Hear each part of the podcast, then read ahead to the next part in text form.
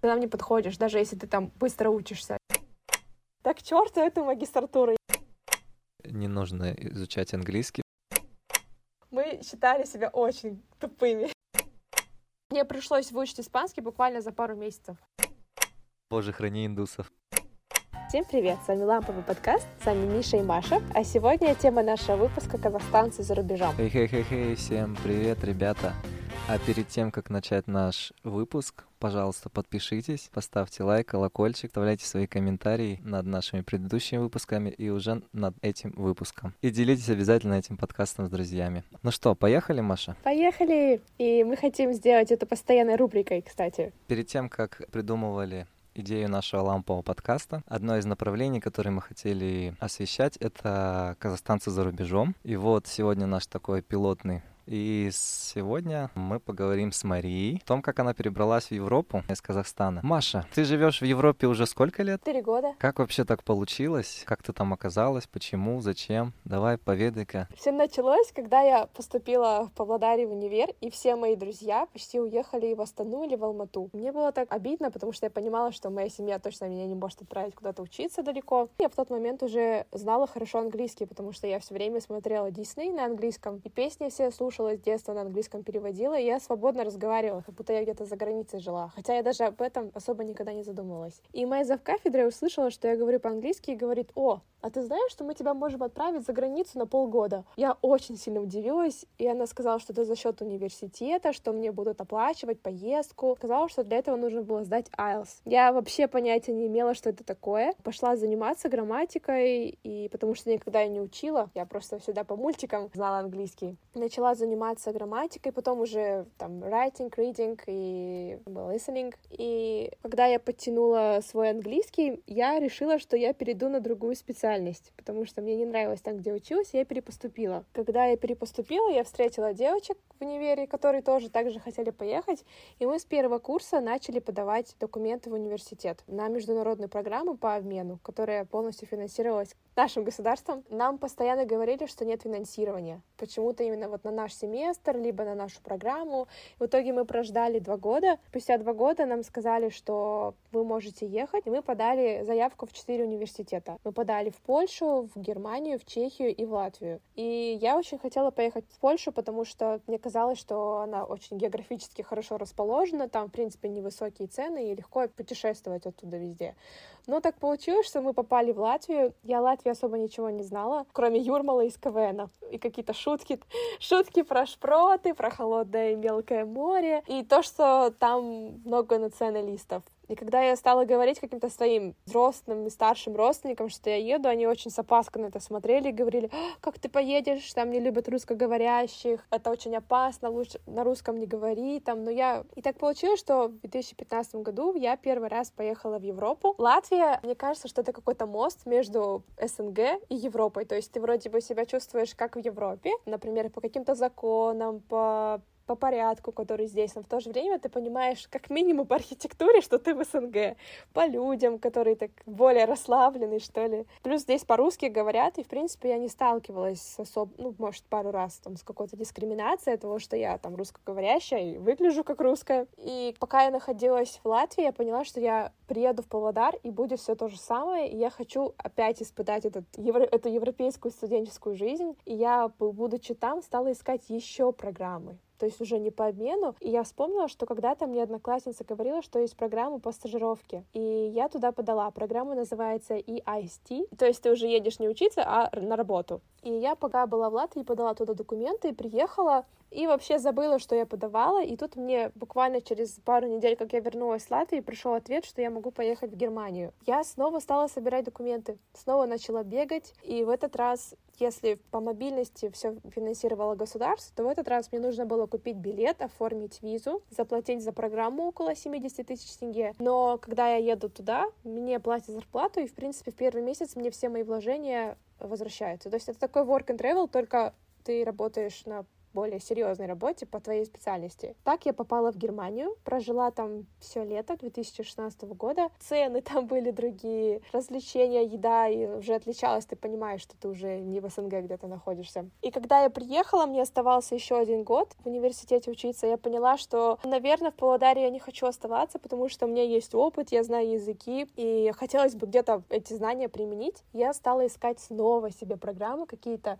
и на всякий случай подала на стажировку как запасной план, потому что я уже съездила, поняла, что эта тема рабочая, и если ничего не получится другого, то я поеду на стажировку. Я начала готовиться к IELTS, дала IELTS в середине четвертого курса. А тебе пришлось опять IELTS сдавать? Да, он действует всего два года. Я его сдала и стала подавать в различные университеты. Пока я подавала, искала программы, было очень много грантов в Германии. Они тебе, в принципе, была учеба бесплатная, плюс они тебе еще дают стипендию.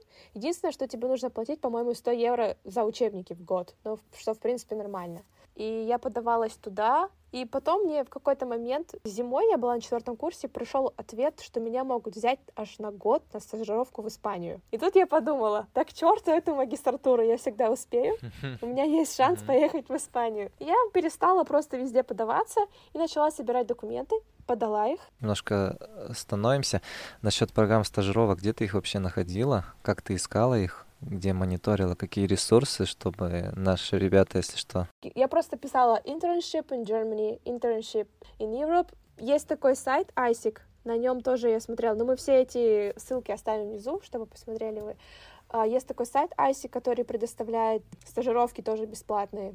Что хорошо, и получается, эти стажировки, они как-то привязаны к тому, с какой то страны, в каком-то университете учился, какие-то университеты котируются у них, или как это работает? В целом, конечно, если ты закончил какой-то английский или немецкий университет, тебя скорее охотнее возьмут на стажировку, нежели нежели ты там из Павлодара. Но так как у меня была уже Латвия в резюме, что у меня языки были, плюс моя стажировка в Германии уже была, то есть они видели, что у меня есть какой-то международный опыт, и поэтому меня было проще взять. Не обязательно, если ты закончил какой-то супер вуз, ты можешь закончить и обычный вуз, но если ты уже побывал в Европе на каких-то стажировках или магистратуре, то это отразится в твоем резюме, и тебя могут вполне взять в какую-то стажировку в другую страну. И нужно было писать очень хорошее мотивационное письмо, и мне так повезло, что когда я подавалась вот в Германию или в Испанию, у меня был очень хороший координатор. Ну, естественно, я вот за это плачу, 70 тысяч тенге я платила, и она меня постоянно исправляла и, и говорила, блин, вот здесь вот у тебя ошибка, лучше не надо так делать. Что представляет из себя координатор? Это какой-то ментор или кто это? Или когда ты подаешь документы, это кто-то закрепляется за тобой? Она посредник mm-hmm. из Казахстана, она принимает мои документы, проверяет, чтобы все было хорошо, и ищет мне стажировку согласно моим навыкам. Это как такой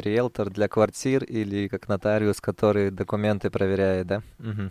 Я ей присылаю свои навыки, она видит мое резюме, она видит мои оценки, и она смотрит то, что я проходила в университете, и согласно этому она ищет мне стажировку. Когда я присылаю свое мотивационное письмо, она увидела, что здесь я недостаточно убедилась, что ты хочешь это, и я свое письмо переписывала раз шесть или семь, наверное, пока она не сказала, ну все, подходит. Так я научилась писать мотивационное письмо, потому что это очень важно, оказывается. Это международная компания, больше та стран участвует в ней, то есть в Казахстан тоже кто-то приезжает на такую же стажировку, и она кого-то принимает, но она также и отправляет казахстанцев. Здесь есть небольшая драма.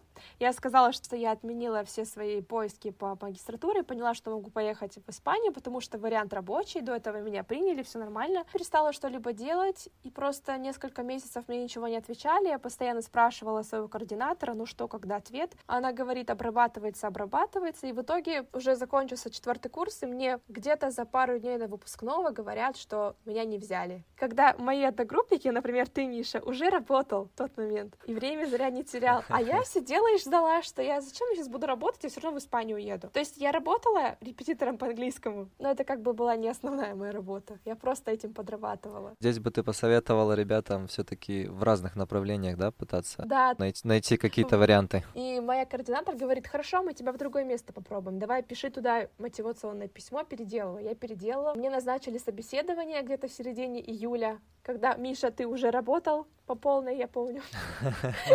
Я сидела и готовилась к этому собеседованию. Начала уже, я уже испанский тогда очень плотно так учила. И я его не прошла. Не прошла собеседование. А, ты не прошла?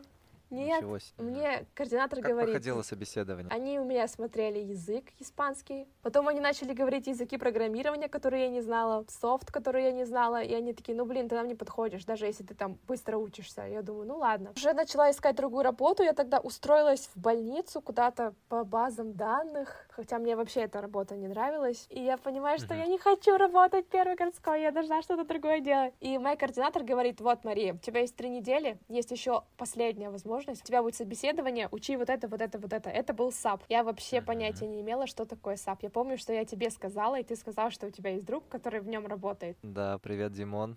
Да. Ты меня к нему направил, я у него давай все спрашивать. Он говорил, что у них на работе их обучали вообще этому SAP у. Я вообще понятия не имела, что это такое. Я понимала, что это система управления предприятием, но как в нем работать, я ничего не знала. Я начала просто сидеть и 24 на 7 учить испанский, потому что мне на собеседование он, скорее всего, нужен будет, и учить этот SAP. То есть я думала его скачать, чтобы потыкать, понять, что это такое, но его не было, его нельзя скачать. Это довольно очень дорогая штука, она стоит миллионы, и за лицензии платятся очень большие бабки. И эту систему ставят на больших производствах для управления автоматизацией производством. И так просто ее, да, не заполучить. Я просто смотрела все видео с индусами, которые рассказывали, что такое SAP. Боже, храни индусов. И вот собеседование в сентябре. Я все еще хожу на эту работу в больнице. Оно прошло успешно. То есть он меня спрашивал вопросы какие-то, он меня спрашивал, ты работала в SAP е? Я сказала, что у нас был курс в университете. У меня нету, конечно, опыта работы, но я в теории знаю. Он начал спрашивать у меня вопросы, я на них ответила. Потому что я просто это зубрила. Я прям нашла приложение, было тест по САПу он со мной поговорил на испанском и сказал, о, ты что-то понимаешь и можешь ответить, нам такие люди нужны. И он сказал, хорошо, ты нам нравишься, мы тебя берем. И у меня просто, я там прыгала, бегала, плакала, я не знаю. Потому что в тот момент уже был конец сентября, наверное, когда мне пришло приглашение. Так я потом купила билеты и поехала в Испанию и жила там год и стажировалась. Такая короткая ремарка. Вот интересно, что испанцам испанским компаниям именно важно, да, чтобы э, человек хотя бы плюс-минус знал их язык. Да, английский они там очень плохо знают. Получается, что это такой миф, что в Европе все говорят на английском. Да. Мои соседи не знали, моя хозяйка квартиры не знала английский. От этой программы мне закрепился парень-волонтер, который возил меня везде, в, в миграционную службу, чтобы я ВНЖ себе оформила, чтобы я себе банковскую карточку сделала, симку купила. Это все ты оформляла на испанском языке, да? Да, мне пришлось выучить испанский буквально за пару месяцев из-за этого. Но это все равно, ребята, не значит, что не нужно изучать английский, потому что потом вы поймете, когда Маша будет рассказывать, где она работала в других местах, в других странах, там ей английский обязательно нужен был. И с этого и начался путь мой уже основной. То есть, как я уехала в 2017 году, я так уже и живу в Европе. Отличная прелюдия у нас получилась. Перестажировка у вас была по обмену, да, вы отправлялись, э, насколько я помню, из универа. Какие вы коротко там документы собирали, может быть? Единственная проблема была, когда мы первый раз поехали от университета, нам в последний момент сказали, что нам нужно положить на счет полторы тысячи долларов. И в 2015 году это было очень много. Да и сейчас это не слишком, да и мало, если в последний день полторы тысячи долларов положить. Нам, нам сказали, что нам нужно положить буквально там за пару дней. И если у вас не будет этих денег на счету, точнее справки, что у вас нет этих денег на счету, тогда вам просто визу не дадут. Нам нужно было это срочно делать. Я просто по всем знакомым бегала, а это делается так. Ты кладешь эти деньги на счет, делаешь справку и сразу же снимаешь. Получилось так, что мне подруга одолжила, все-таки я нашла такую подругу, у которой лежали на счету полторы тысячи. А для чего вообще нужно было на счет положить эти деньги? Ты едешь на учебу, они не знают, на какие деньги ты будешь жить. Эта сумма складывается из минимального прожиточного минимума в день. То есть на тот момент в Латвии это было там 8 евро в день или что-то такое. И вот за 5-6 месяцев, которые мы там были, сложилась сумма полторы тысячи. На самом деле очень странная ситуация, что вам объявили об этом в последний день. То есть возьмите мне так полмиллиона тенге, сразу же возьмите и положите на счет, да, в последний же день. Как раз это было до того, когда, помнишь, в 2015 году в августе курс обвалился очень сильно. Ну, доллар тогда был по сколько? По 300 с чем-то, наверное, да? По документам что-то необычное вас просили сделать? Ну, в любом случае, тебе нужны билеты, страховка, и где ты будешь жить, просто ты даешь справку, что ты будешь жить в этом месте. Когда я ехала в Испанию и в Германию на стажировку, мне эта справка не нужна была, потому что я показала справку о том, что у меня будет зарплата, и они увидели, что у меня зарплата превышает прожиточный минимум, то есть мне будет на что жить, Поэтому мне не нужно было деньги на счет откладывать. Получается, ребята, вот так вот можно спокойно уехать по стажировке, либо по обмену в другую страну. Какие вообще руководства? Нужно просто пойти в деканат и посмотреть, есть ли такие программы университета, да? То есть я знаю ребят, которые, например, в магистратуру специально идут просто для того, чтобы можно было поехать куда-то по обмену.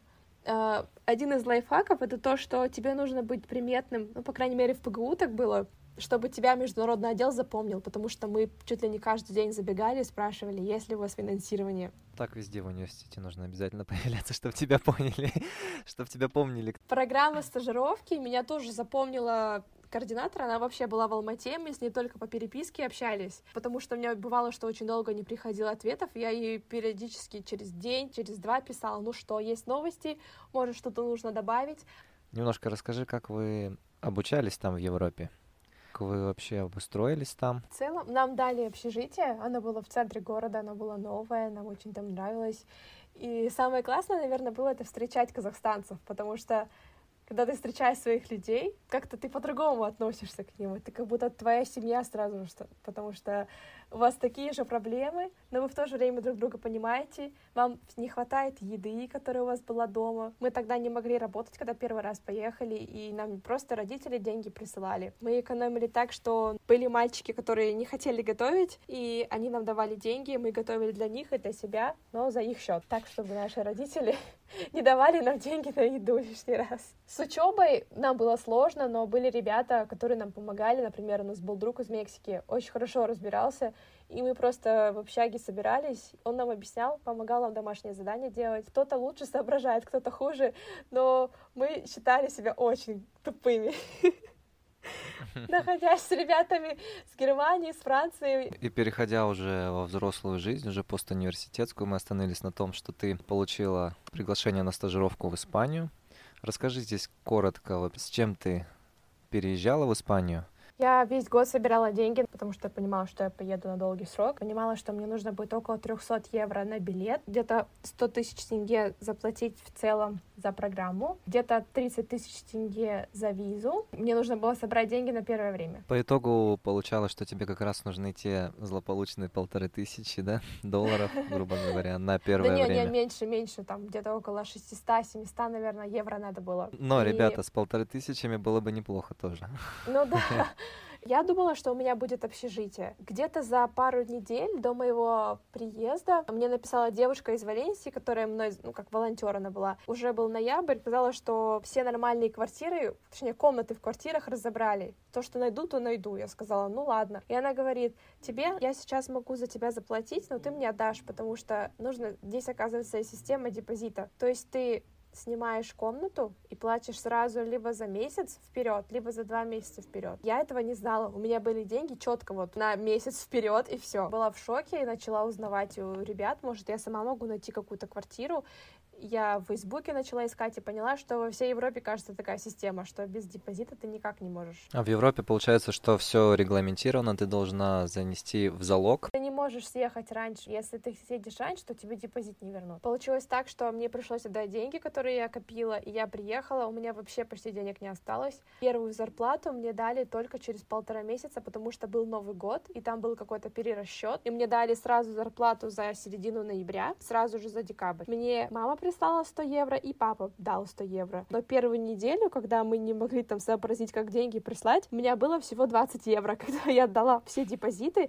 и все деньги на то, чтобы сделать банковскую карточку, чтобы сделать сим-карту, проездной, ВНЖ. То есть получается, что оформление документов тоже занимает да. много усилий и, к сожалению, приличное количество денег. Если бы не вот депозит, я просто на него не рассчитывала, то мне бы как раз хватило. Но так как мне пришлось платить депозит за комнату, кстати, комната была ужасная, она была очень маленькая, там было холодно, я жила с испанцами. У нас была трехкомнатная квартира, и мы жили втроем. У них была за ту же сумму нормальная комната, большая, с большой кроватью, с большим шкафом, с балконом. Если кто смотрел «Зверополис», там был момент, когда зайчик заехал в комнату, она была такая серая, маленькая, и ничего не было, вот это была моя серая комната. Это дискриминация. Да, эти мальчики дома в квартире курили запрещенные вещества, скажем так. Они никогда не убирали за собой посуду, вообще ни разу не убирали за все время. То то есть в этом тоже были проблемы. И съехать я оттуда не могла, потому что у меня был контракт. И я жила там полгода. Я помню то время, когда мы общались, когда ты была в Испании, и для меня всегда дикостью было, у меня был такой стереотип, что в Испании очень тепло, и там всегда жара, и всегда лето, и ты мне говорила, что там не отапливается помещение вообще. Я ходила в пальто, в зимней куртке, как в Павлодаре я хожу в октябре, в ноябре, то есть там я ходила зимой, спала под двумя одеялами, носила две пижамы, двое носков. Ты можешь электричеством отапливать, но это будет очень большой счет. Так прошло полгода, ты полгода жила, да? Да, потом я переехала. Переехала и жила с э, бельгийцем, немкой. И я жила в хорошем районе, ребята все были аккуратные, никто не мусорил. Что было дальше? И вообще я думала, что я могу, в принципе, остаться. Была возможность. Я могла дальше продлить визу. А я постоянно ездила в Латвию, потому что там был мой парень. В целом там были у меня тоже друзья. Я подумала, что Латвию я уже знаю плюс-минус, и попробую-ка я поехать в Латвию на магистратуру. И так я поступила на магистратуру в Латвии. Ты не пыталась там по такой же специальности найти работу в Латвии? Может быть, этот опыт бы тебе помог, испанский? Так получилось, что я сначала не могла получить документы, потому что, ну, это занимает время.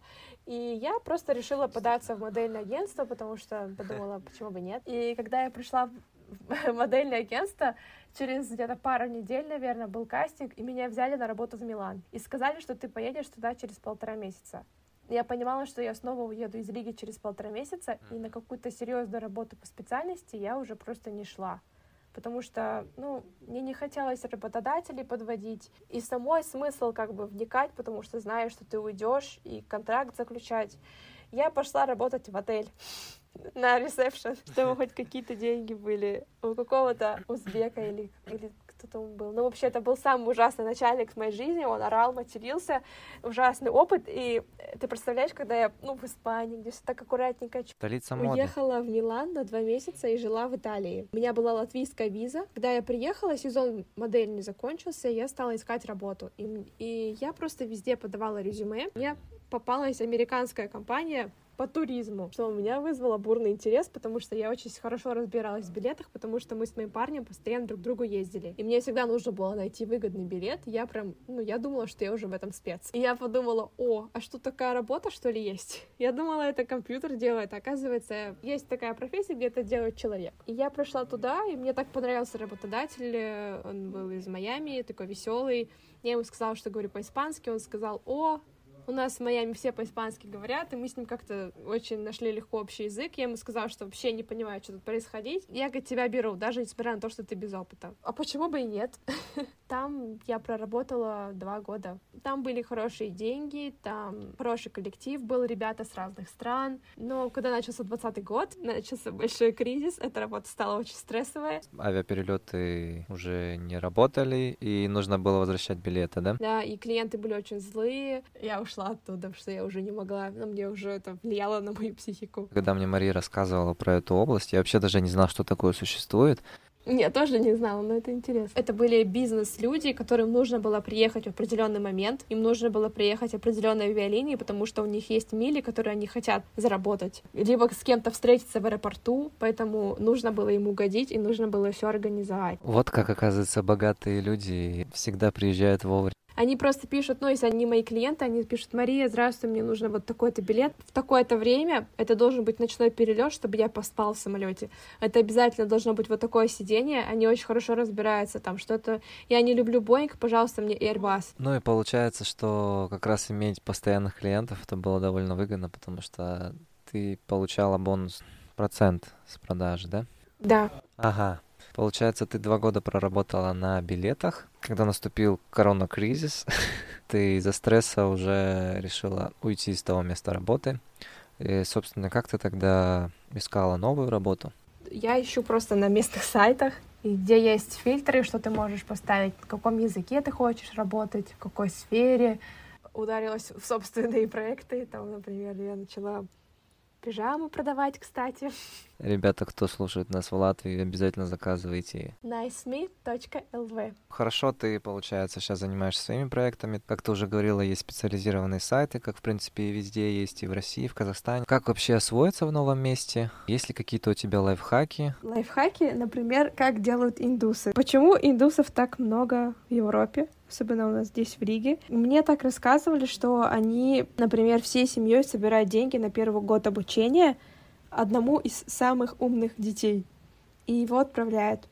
Они отправляют, делают ему визу, платят за учебу. Он приезжает и уже начинает зарабатывать на второй курс, чтобы он мог заработать и на что-то прожить, и еще отправить деньги в семью. Я знаю, что в Узбекистане так делают, что, да, родители тебе дают на первый курс, либо ты сам зарабатываешь себе на первый курс, пока ты вот в Узбекистане, например, и приезжаешь и ищешь работу, и уже работаешь, и, в принципе, работая, ты можешь позволить себе учиться платно. Насчет обучения не так много шансов, да, получить грант в магистратуру, либо бакалавриат, потому что у нас нету гражданства Евросоюза, так? Варианты поступить бесплатно есть, но они не всем доступны. Не у всех есть красный диплом, не у всех идеальные оценки, поэтому ты, например, просто заканчиваешь школу, и ты понимаешь, ну откуда ты это все возьмешь. И не все язык знают настолько, поэтому они просто собирают в своей стране деньги на первое время, приезжают, ищут работу, и уже с помощью этой работы они оплачивают свою учебу,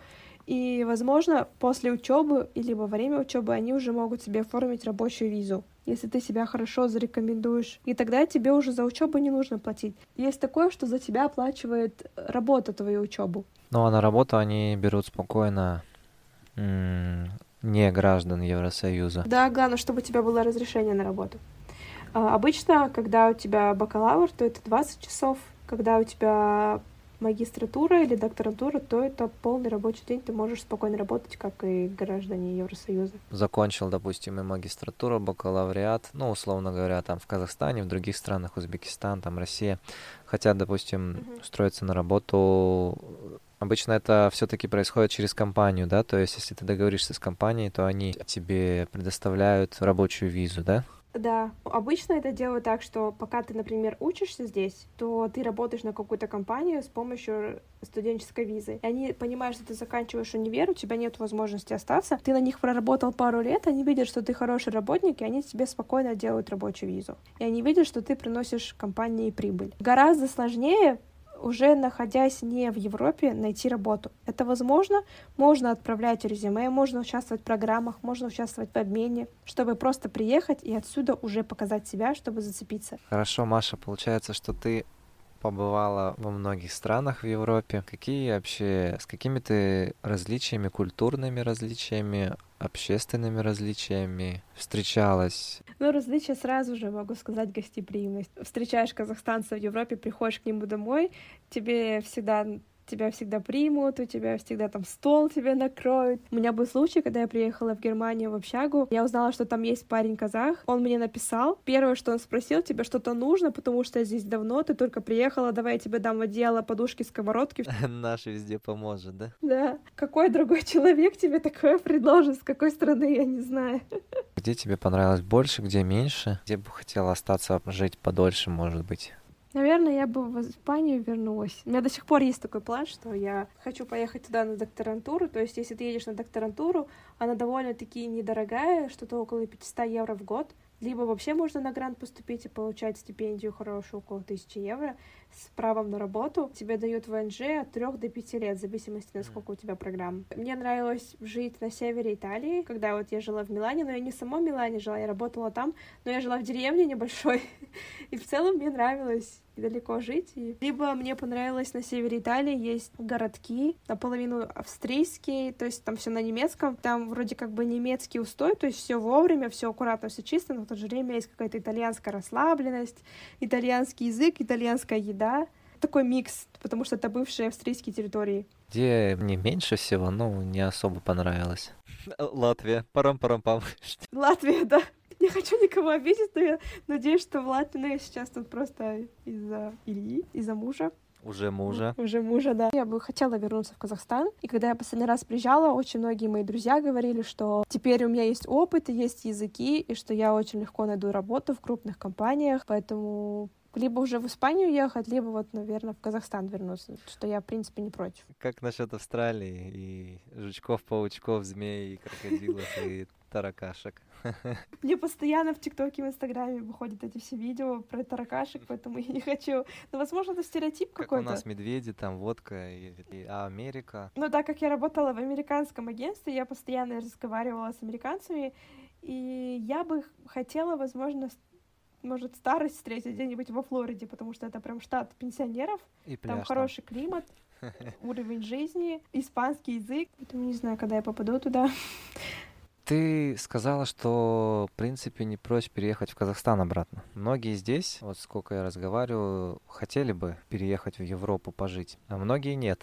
Что посоветуешь вообще людям? Стоит это того или нет? Это зависит тоже от того, если у тебя хорошая работа, хорошая зарплата, тебе есть где жить, в принципе, почему бы и нет, и есть возможность летать домой, потому что дома у тебя все таки тоже семья есть. Вариант неплохой. Либо, если есть возможность вообще всей семьей уехать, там, с родителями, с бабушками, дедушками, это было бы, конечно, хорошо. Есть еще такая теория, что уезжают и потом возвращаются и приносят опыт в свою страну, потому что все-таки есть чему научиться той же дисциплине, толерантности и тому, что начальник — это не какой-то там злой мужик, которого ты должен бояться, это такой же человек, с которым ты должен дружить. Конечно, лучше вернуться, потому что все таки дома у тебя тоже есть какие-то привилегии в плане тех же каких-то налогов, то есть, если ты иностранец, ты больше налог платишь, чем если ты местный, например. Переезжать или нет, это выбор каждого. В этом есть плюсы и минусы. Плюсы в том, что да, ты можешь совершенствоваться, выходить из зоны комфорта, встречать людей, получить опыт, который ты дома не можешь получить. Что для тебя приоритетнее? Потому что я знаю, что людей, которые даже не попытаются, не скажут, ты что, как я из своей страны уеду, даже из своего города не уеду. Но в целом я поддерживаю всегда э, переезд, потому что я вижу, что, например, в той же Германии человеку в 50 лет вообще несложно взять и переехать в другой город. Если это по работе в другую страну, то у нас это уже 30, если ты переезжаешь, то это уже сложно все собраться с мыслями и переехать. Чему можем научиться, так это мобильности. Еще многие люди, которые переезжают, например, вот я в Италии таких встречала, они живут на два дома, и у тебя такое какое-то расстройство личности небольшое, потому что ты вроде как бы домой приезжаешь, у тебя дома есть даже своя квартира, все там все обустроено, но у тебя работа в Италии, и ты думаешь, что ты, может, сейчас деньги заработаешь и вернешься обратно, а чем дольше ты живешь, тем ты отвыкаешь от своей страны, тем тебе сложнее возвращаться, и ты понимаешь, что ты уже не вернешься. Ты когда возвращаешься сюда, чувствуешь, что ты вот ты на родине. Да, я приезжаю, и я понимаю, что мне здесь сервис могут оказать в плане там... Прикольно, потому что мы кто здесь живет, да, кто в Европе не был, как-то это недооцениваем, да, что mm-hmm. вот у нас есть сервис, какие-то страхования, накопления и так далее. То есть...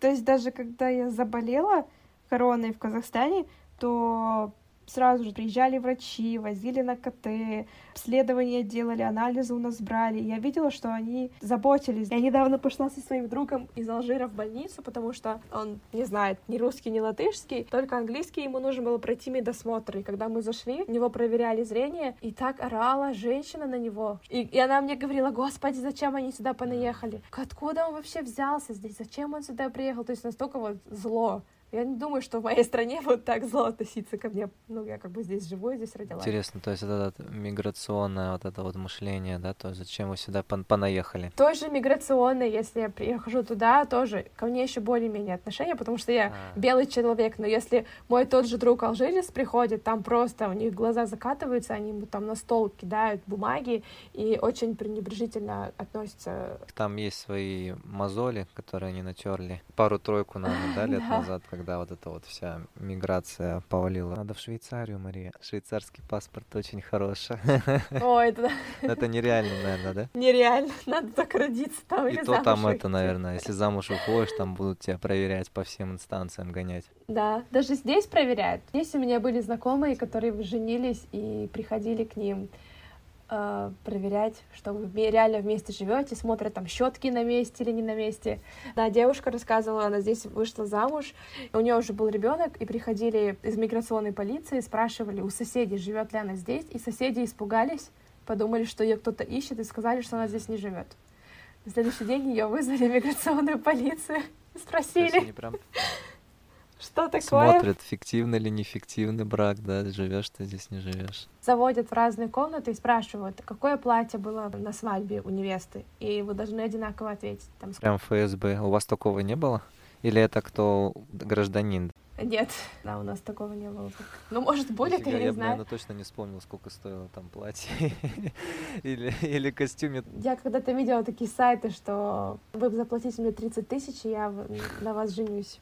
Ну вот и подошло к концу наша беседа с Марией о ее миграции в Европу. Очень богатый опыт. Давай тогда закругляться. Так что стоит ли переезжать или нет, решать вам. Да, всем спасибо. Ссылки на различные сайты, которые Маша упоминала в этом подкасте, будут в описании. Подписывайтесь. Всем пока. Всем пока, спасибо за внимание.